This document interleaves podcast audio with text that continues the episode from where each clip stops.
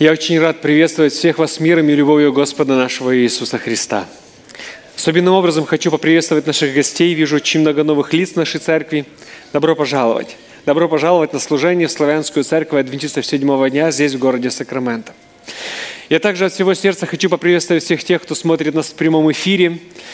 И знаю, что сегодня есть очень много зрителей с разных уголков земли, тем более, что не у каждого была возможность провести эту субботу в мире и покое. Добро пожаловать на наше служение, дорогие друзья.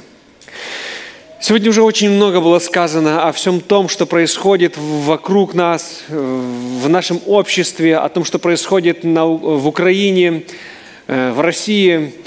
И я бы очень хотел, чтобы Бог оградил нас от политики во всех этих вопросах. Потому что это очень непросто.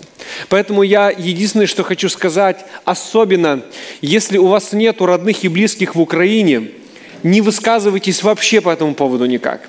Потому что вы понимаете, что средства массовой информации, они преподносят все это по-своему – только если у вас там есть родные и близкие, с которыми вы связываетесь, списываетесь по соцсетях и так далее, и они вам что-то говорят о том, что они видят вокруг себя, об этом, если хотите, можете поделиться с теми, кто вокруг вас. Но ни в коем случае, чтобы эта информация не была из средств массовой информации, независимо с какой стороны. Потому что понимаете, что тут все надо делить надвое. Но все же мы не можем вообще обойти стороной все это – когда э, на этой неделе мне позвонила женщина, э, она американка, и со слезами в словах начала говорить мне слова поддержки мне, все, всему нашему комьюнити. Она говорит, я молюсь за вас, я молюсь за вашу страну, я молюсь за ваших родных и близких, чтобы Бог дал силы вам справиться со всем этим. Я верю, что Бог силен, я верю, что Он слышит наши молитвы. Поверьте, у меня на, на слезах появились слезы. Я не могу понять, почему. Э, на, на глазах, да, извините, пожалуйста, у меня на глазах появились слезы. Я не могу понять, почему. По большому счету, мои самые родные и близкие, они здесь. Папа, мама, жена, дети, мы все тут. Сестра, которая живет еще в Украине, она живет в Черновцах. Это западная Украина, наверное, один из самых спокойных регионов на данный момент во всех этих обстоятельствах. Не то, чтобы я очень сильно пускай никого это не оскорбит, не то чтобы я очень сильно переживал именно за землю, потому что, ну, во-первых, если быть честным, то я живу в Америке, а не в Украине.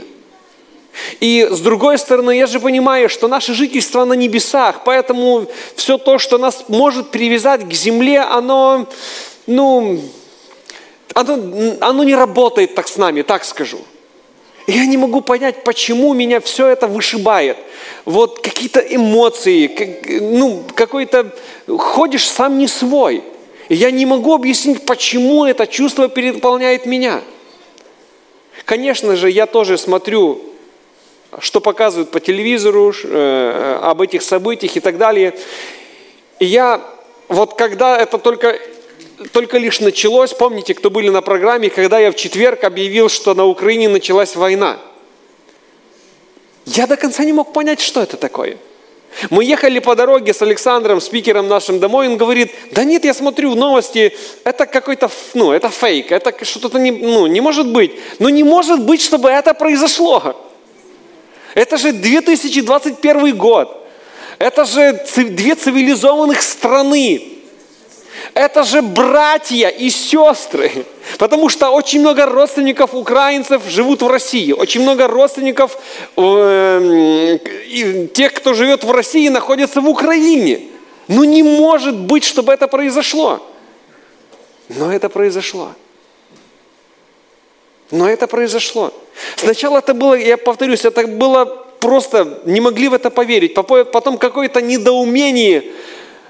А потом я смотрю, ну, там же в соцсетях этого полно сейчас видео. Я смотрю перестрелку на улицах Киева, и звучит вопрос, кто это? Это рус, русский или украинец?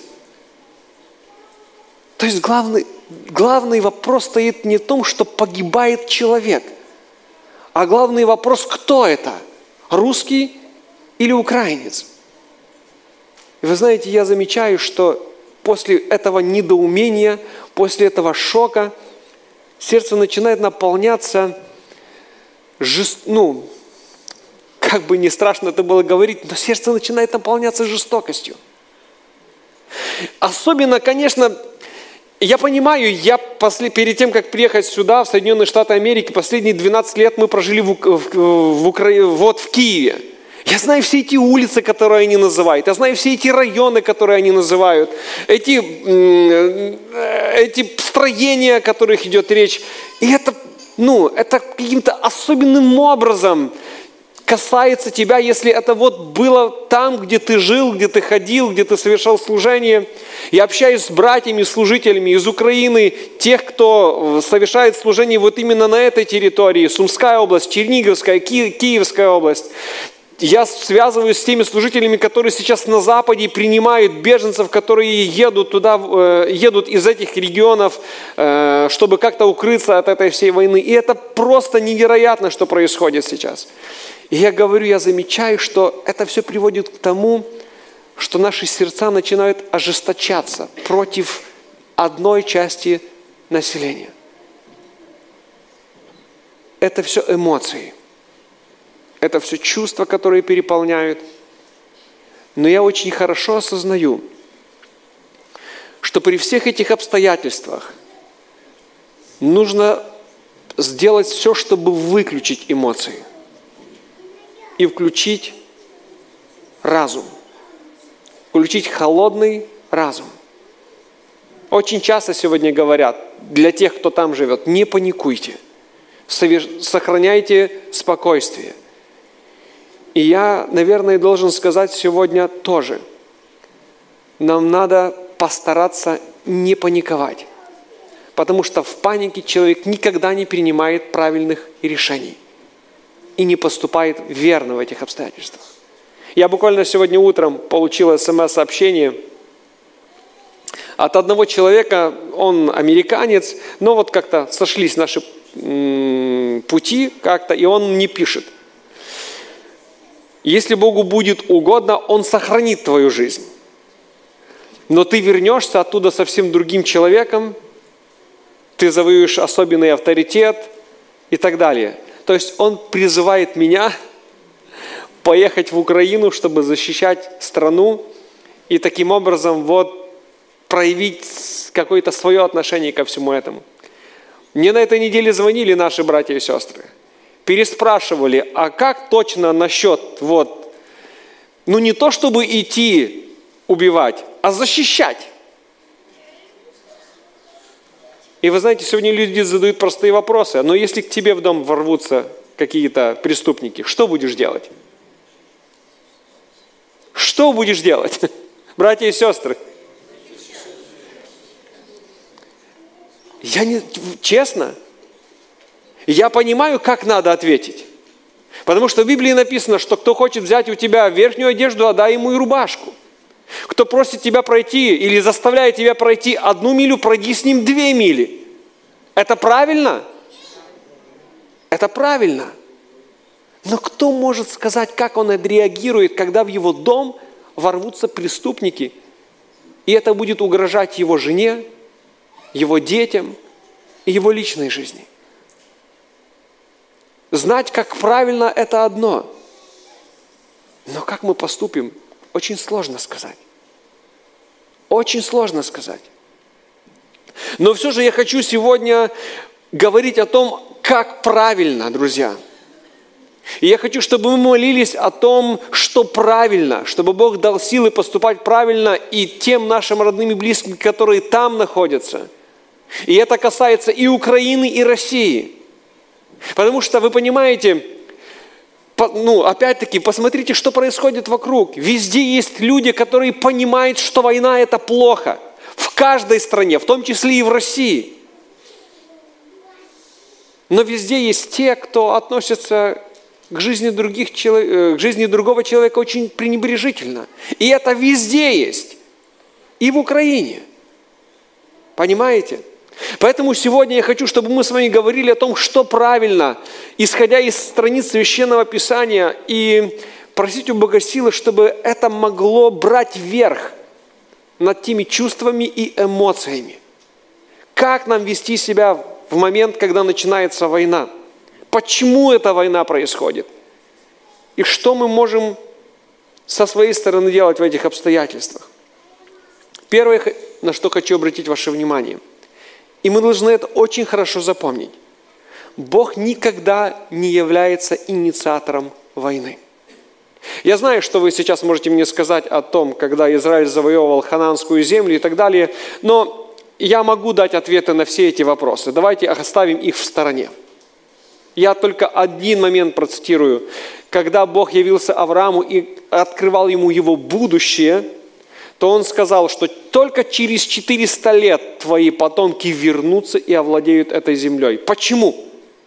Потому что грех хананеев еще не переполнил чашу. То есть, если бы это была простая захватническая война, то не надо было ждать 400 лет. Какая разница? Поэтому я это хочу оставить в стороне. Но во всех других случаях Бог никогда не является инициатором войны. Знаете почему? В книге Иезекииля, 18 главе, в 32 стихе написано. Господь говорит, «Ничья смерть мне не угодна», возвещает Господь Владыка. Услышите эти слова. «Ничья смерть мне не угодна». Независимо от возраста, от убеждений, независимо от национальности. Господь говорит, ничья смерть не угодна. Если это Его принцип жизни, то мы не можем сказать, что Боже, посмотри, что происходит вокруг, и обвинять Его во всех этих происшествиях. Мы не можем Его обвинять. Второй момент. Мы должны очень хорошо осознать, что самая главная причина всех войн, и это и в том числе – это грех, это греховность человека. И когда мы читаем с вами слова апостола Павла, записанные в послании в Рим, в 5 главе, в 12 стихе, то написано, «Грех вошел в мир через одного человека, а с грехом вошла смерть». А с грехом вошла смерть.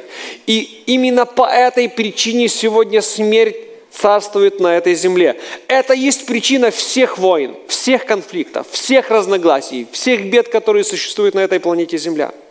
Если мы это осознаем, то мы понимаем, что в таком случае в чем смысл борьбы с человеком, который против меня?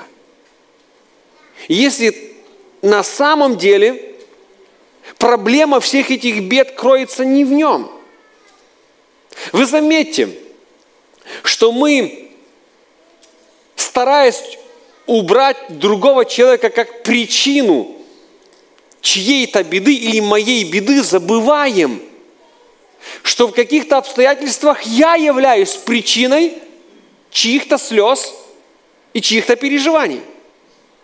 Если уж быть честным и справедливым, то надо быть такими по отношению к себе тоже – Понимаете? Если мы хотим искоренить зло, уничтожая того, кто сейчас проявляет зло в данный момент, в данном случае, то надо быть честным, потому что есть моменты, когда зло исходит от меня. Значит, надо устранить не только того человека, а надо устранить и меня. Именно поэтому апостол Павел, когда пишет письмо в Ефес он говорит, это 6 глава, 12 стих, «Потому что мы боремся не против людей из плоти и крови, а против начальств, против властей, и заметьте, не политических, а он говорит против владык этого мира тьмы и против духов злобы поднебесной. Павел переносит все то противостояние, которое существует в мире из вот этого, этой широты или плоскости, переносит в вертикаль. Наша брань не против плоти и крови, а против духов злобы поднебесной и властей зла. Это очень непросто, дорогие друзья. Абстрагироваться от людей и от зла, который не, не сходит от людей, очень непросто. Очень непросто. Потому что дьявол-то работает именно через людей. Дьявол работает через людей. Но когда мы, я уже сегодня говорил, мы будем говорить о том, что правильно, исходя из Священного Писания, когда мы это себе вновь и вновь повторяем, читая Священное Писание, это заставляет меня не брать в руки оружие, чтобы остановить того, кто причиняет сегодня боль и смерть, а склоняться на колени. Потому что я осознаю, что, Господи, если эта вся беда и эта борьба, это не горизонталь, а вертикаль, то кто, как не Ты, можешь победить в этой борьбе? Кто, как не Ты, должен решать эти все беды и переживания, которые сегодня возникают в этом мире? Но тут же возникает вот этот следующий вопрос. Почему же Бог допускает? Мы что, не молились, когда это все только назревало? Или Украина не молилась? И верующие Украины не молились? Да, у меня есть какие-то свои вопросы. Я вот, э, слушая там новости, я очень часто слышу, мы верим в нашу армию, мы верим в наше единство, мы верим в нашу независимость, мы верим во все, кроме Бога. Понимаете? Мы верим в наших союзников, в их помощь, мы во все верим. Но Украина, мне хочется сказать, ты же христианская страна. В такой свободы, в плане взаимоотношений с Богом, как в Украине не было ни в одной другой стране бывшего Советского Союза. Ну неужели, я понимаю, что на уровне служителей, на уровне там, членов рядовых граждан люди молятся, обращаются к Богу и так далее, но я не, этого не слышу на уровне государства. Может, они боятся, что если они скажут, что мы надеемся на Бога, это будет выглядеть как будто уже все – не на кого больше надеяться, теперь только на Бога будем надеяться. Но это не так. Если мы хотим, чтобы в этой войне Бог за нас защищался, то надо в Него верить.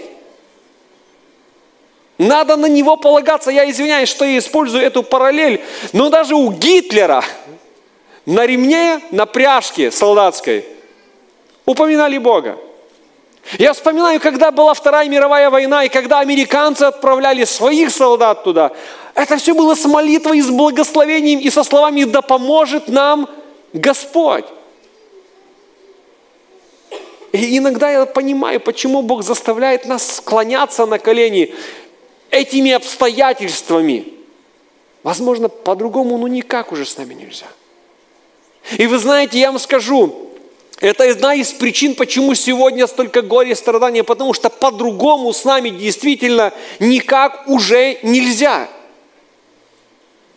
Христос однажды сказал, но как было в дни Ноя, так будет и в преддверии возвращения Сына Человеческого. Исходя из всех пророчеств, мы понимаем, что мы живем в последнее время. А знаете, что мы читаем в Библии, о вот последнем поколении, которое было перед потопом. Бытие 6 глава 5 стих. Господь увидел, что люди на земле развратились, и все их мысли постоянно склоняются к злу. А при таких обстоятельствах чего еще ожидать? Давайте будем честны. Повторюсь, я очень люблю свою страну.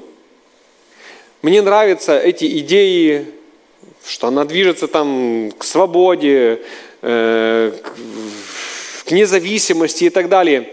Но элементарно, элементарная вещь. Наверное, очень многие любят смотреть э, канал Олега Бокова.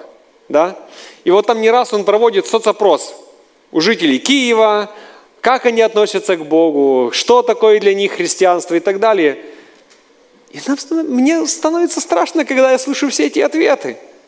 Люди просто не верят в Бога.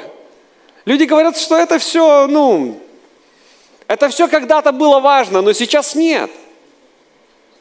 И это при всем том, что по сути Украина считает себя колыбелью православия или христианства, так скажу – колыбелью христианства для всех славянских народов. Я не могу, это очень часто упрекают Европу и, Укра... и Украину, которая движется в Европу, за то, что, ну, как бы, европейские ценности, это все очень условно. Потому что эти ценности очень часто расходятся со Священным Писанием. Не было ли в Украине коррупции, не было ли насилия до войны, несправедливости, нечестности? Да было, конечно.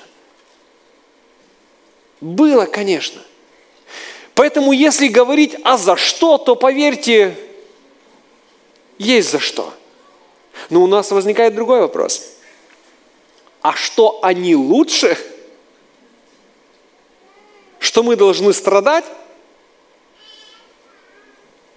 А они должны нас притеснять. Что они лучше? Мне сегодня на этой неделе говорили, ну вот посмотрите, Бог забирает из жизни хороших людей, добрых людей, посвященных Ему. То коронавирус, то какая-то авария или еще что-то. А вот его ни коронавирус не берет, ничего не берет. Ну почему так? И не для покаяния, и не для чего, понимаете? Я знаете, что вспоминаю? Когда Бог посылает вавилонян для того, чтобы завоевать Иерусалим. Что это было? Божье наказание. Ну, в какой-то степени да, потому что Бог предупреждал, что это произойдет. Я бы что это последствия выбора израильского народа последствия их идолопоклонства и так далее.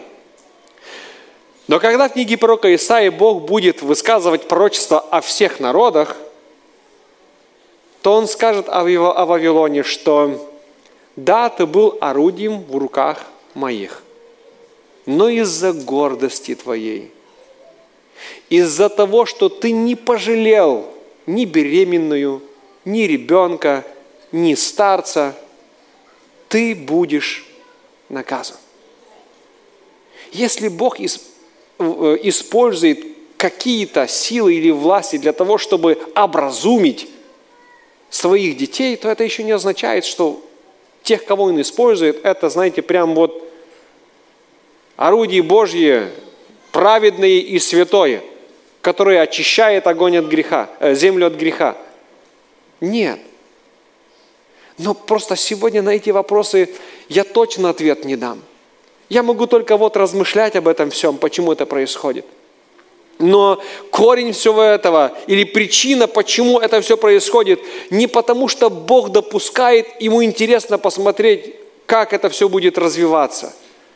Потому что последнее время, а последнее время, как мы уже читали, сердце человеческое направлено всегда на зло.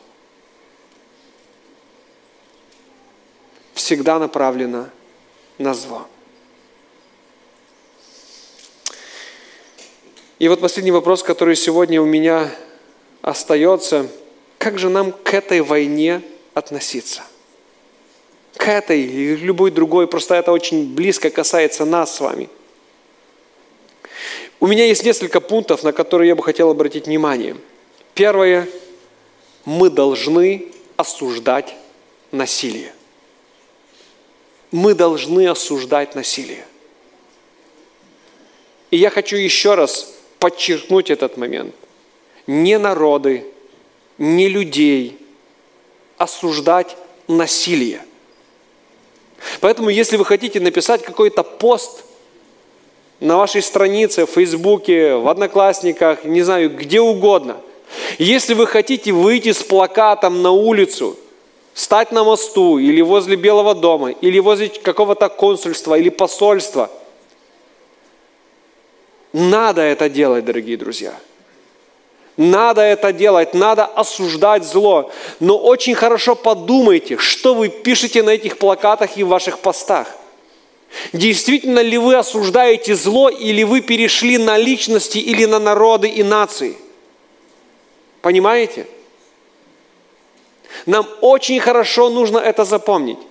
Мы должны осуждать зло, но дать шанс человеку. Дать шанс человеку. В Евангелии от Матфея в 26 главе 52 стихе Христос говорит, «Верни свой меч на место». Помните, эти слова были сказаны Петру. «Все, кто берется за меч, от меча и погибнут». То есть мы должны осуждать зло, но дать шанс даже преступнику. Я не могу не прочитать эти слова сегодня. Как бы сложно их не было бы читать в этих обстоятельствах. Но в Евангелии от Матфея в 5 главе 44 стихе написано, «Я же говорю вам, любите ваших врагов и молитесь о тех, кто вас преследует» когда сегодня предлагают молиться и за Россию тоже, то у многих людей возникает вопрос, а почему? Зачем за них молиться? Они же напали на Украину. Вот почему надо молиться, друзья. Потому что даже если сегодня они наши враги, мы должны за них молиться. Но я хочу опять-таки повториться. Я очень боюсь этого высказывания, когда мы начинаем называть врагом нацию. Понимаете? Это, это неправильно. Потому что есть отдельные люди, которые есть вражески настроены, но не народ. Потому что среди этого народа есть очень много людей, которые сочувствуют, сопереживают – и если вы тоже слышали эти новости, то оказывается, что даже дети, супруги видных политиков, которые сейчас принимают активное участие в том, чтобы это все происходило, это противостояние, выступают против решений и мнений своих родителей. То есть есть очень много людей, которые тоже осуждают зло. Повторюсь, мы должны осуждать зло.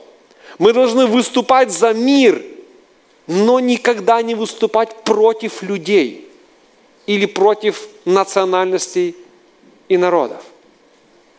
Второй момент. Мы должны помогать любым способом людям, попавшим в беду. И это касается всех, дорогие друзья. Вспомните притчу о добром самарянине – кто был тот лежавший еврей по отношению к самарянину? Он был врагом. Они тоже не дружили. Но именно он помог этому попавшему в беду еврею. Это означает, что мы должны помогать молиться за всех. Поверьте, как уже сегодня было сказано на второй части, на первой части, когда мы молились, одинаково плачут все матери, когда их сыновья не возвращаются домой. Одинаково плачут все матери. И если бы дать возможность матерям выбирать и принимать эти политические решения, то ни одна из них не отправила бы своего сына на смерть. Ни одна из них. Именно поэтому нужно стараться помогать всем, молиться и поддерживать всех. И если вы или мы, украинцы, услышим, что чей-то сын погиб, как-то где-то, мы ни в коем случае не должны сказать той матери, что так тебе и надо. Он зачем пришел на нашу землю? Поверьте, его мама туда не посылала на эту смерть. Поэтому молитесь за всех. Старайтесь поддержать всех. Третье. Уже сегодня Вася очень много об этом говорил. Мы, делать, мы должны делать все для того, чтобы поддерживать тех людей, которые оказались в этой беде. Мы открываем этот фонд. Это то, что мы можем сделать на сегодняшний день. Пересылать деньги, средства для того, чтобы можно было кормить тех людей, которые лишились своих домов, жилья и возможностей для пропитания. Потому что вы же понимаете, что э, когда ты попадаешь в чужую местность, когда ты Э, не можешь заработать денег, а те, которые у тебя были, они быстро тратятся, или у тебя нет возможности снять их со своего счета. Когда при таких обстоятельствах мы не знаем, как долго продержится эта экономика, но вы же понимаете, что если нарушена логистика, если нельзя доставить вовремя продукты и так далее, то это все сразу начинает дорожать, инфляция, то есть то, что, то на что ты рассчитывал – оно просто пропадает. Я просто представляю себе люди, которые годами копили на квартиру, на, на, на, на, на, на еще что-то, на дом свой, на жилье. Это же ни одна страховка не покроет сейчас. Если туда попал снаряд, и это все уничтожено. Понимаете? Ни одна страховая компания это не покроет. То есть человек действительно лишился всего. И дай Бог, чтобы мы хоть каким-то образом смогли принять участие в нуждах этих людей. Помните об этом открытом фонде, и пускай Бог благословит каждого из нас. Ну и как было сказано, если будут такие обстоятельства и откроется граница, чтобы люди смогли приехать сюда, возможно, нам нужно будет потесниться, чтобы принять их в наши дома на первые, первых порах, пока они сами не станут на ноги и не смогут каким-то образом устроить, устраивать свою жизнь дальше здесь. Пускай Бог коснется наших сердец, потому что это для нас тоже будет большое испытание. И последнее. Мы должны сделать все, чтобы те политические разногласия, которые сегодня существуют в этом мире, они не разрушили церковь они не разрушили нас с вами. Мы с вами тут с территории всего бывшего Советского Союза. У нас разные корни, разные фамилии, с разными окончаниями. И мы тут очень быстро учимся определять, что какое окончание означает.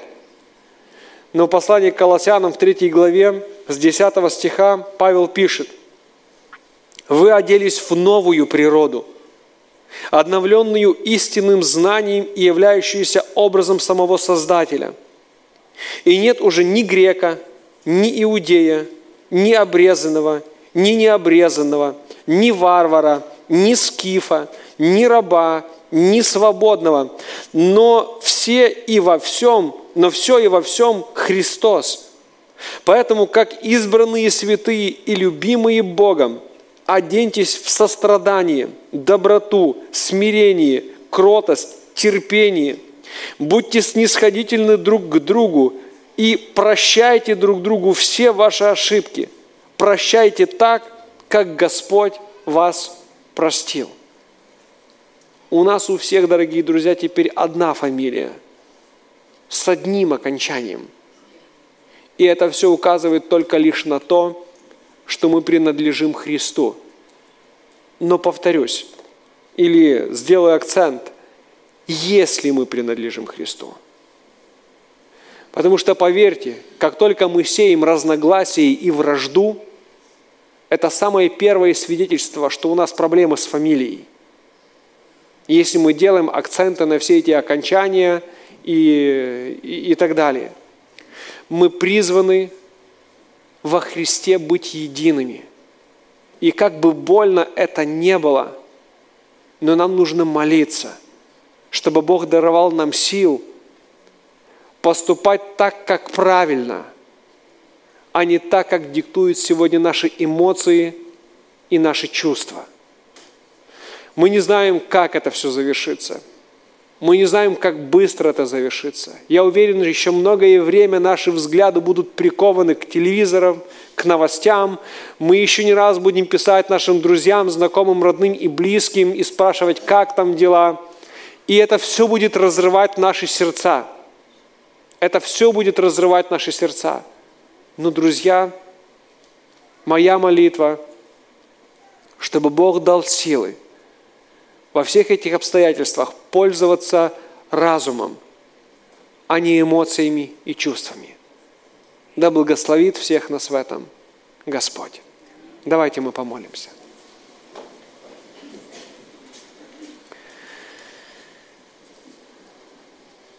Господь и Бог наш, как дети Твои, мы сейчас обращаемся к Тебе и от всего сердца благодарны Тебе за то, что со страниц Слова Твоего Ты говоришь для, к нам и в таких непростых обстоятельствах. Господи, нам очень хочется искать виновных.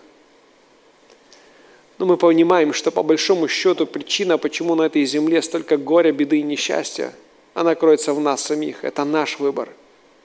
Это наше было решение.